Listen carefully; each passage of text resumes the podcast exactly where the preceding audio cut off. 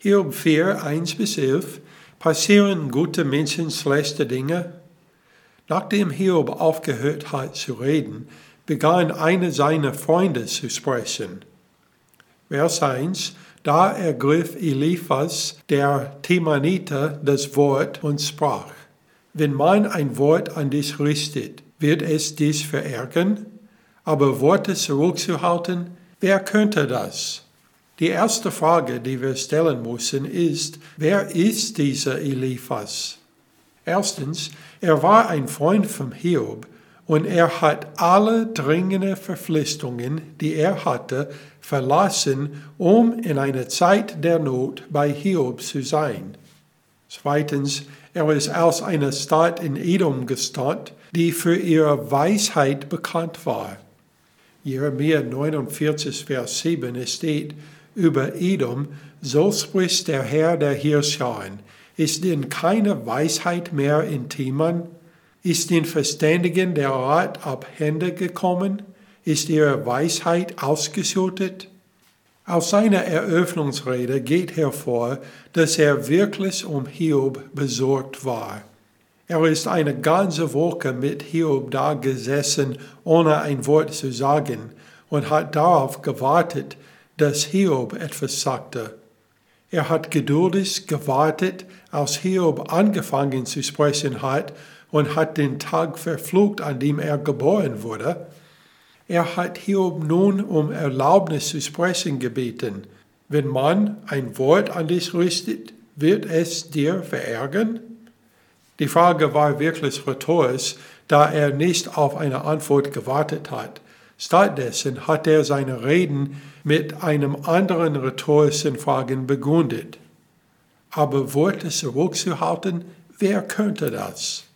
Als nächstes beginnt Eliphas seine Enttäuschung über Hiob auszudrücken. Vers 3 Siehe, du hast viele unterwiesen und hast müde Hände gestärkt. Deine Worte haben den Strauchelnden aufgerichtet und wankenden Knie hast du gekräftigt. Nun aber, da es an dich kommt, bist du versagt. Weil es dich trifft, bist du bestürzt. Es gibt viel im Buch Hiob, das uns auf Christus hinweist. Und dies ist ein Beispiel dafür hier. Als Jesus am Kreuz gehängt hat, hat es Menschen in der Menge gegeben, die ähnliche Dinge über ihn gesagt haben. Matthäus 27, 42. Andere hat er gerettet, sich selbst kann er nicht retten. Ist er den König Israels, so steige er nun vom Kreuz herab und wir wollen ihm glauben. Es war etwas, was der Apostel Paulus selbst befürchtet hat, bekanntermaßen anderen geholfen zu haben, als er in seinem eigenen Leben nur versagt hat. 1. Korinther 9, 26 bis 27, Paulus sagt, so laufe ich nun nicht wie aufs Ungewisse, ich führe meinen Faustkampf nicht mit bloßen Luftstreichen, sondern ich bezwinge mein Leib und beherrsche ihn, damit ich nicht anderen verkündige und selbst verwerflich werde. Was Eliphas wirklich gemeint hat, war, dass Hiob nur ein Häusler war. Vers 6 ist nicht deine Gottesfurcht deine Zuversicht und die Tadellosigkeit deines Weges deine Hoffnung? Wieder werden wir an die Spürte erinnert, als Jesus am Kreuz gehängt hat. Matthäus 27, Vers 43. Er hat auf Gott vertraut, der befreie ihn jetzt, wenn er Lust an ihn hat, denn er hat ja gesagt, ich bin Gottes Sohn. Wieder zum Hiob und Vers 7.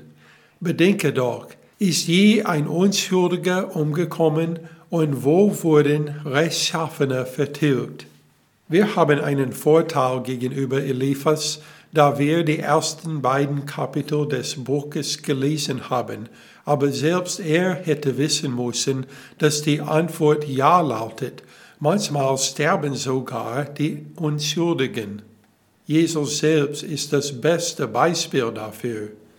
Wir lesen weiter, Vers 8. So viel ich gesehen habe, Die Unrecht flogen und die Unheil sehen, die ernten es auch. Durch Gottes Odem kommen sie um, durch den Hauch seines Sohnes werden sie verzehrt.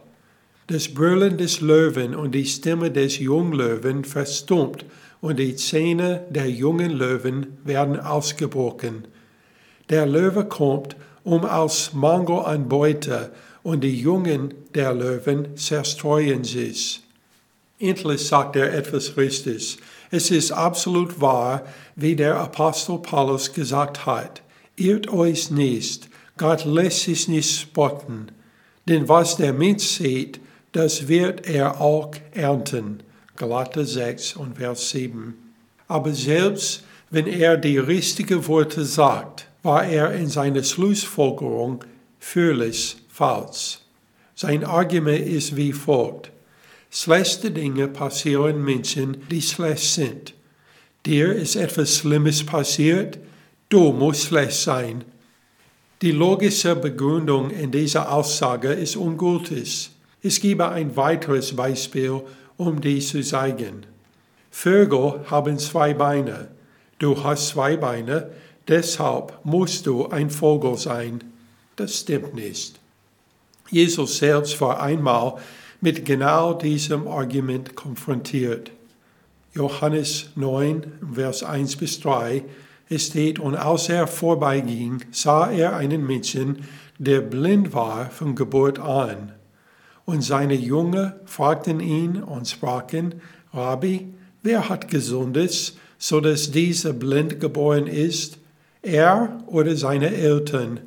Jesus antwortete, weder dieser hat Gesundes, noch seine Eltern, sondern an ihm sollten die Werke Gottes offenbar werden.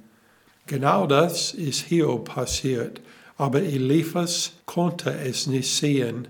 Manchmal ist es auch für uns schwer zu sehen. Dann müssen wir einfach Gott vertrauen.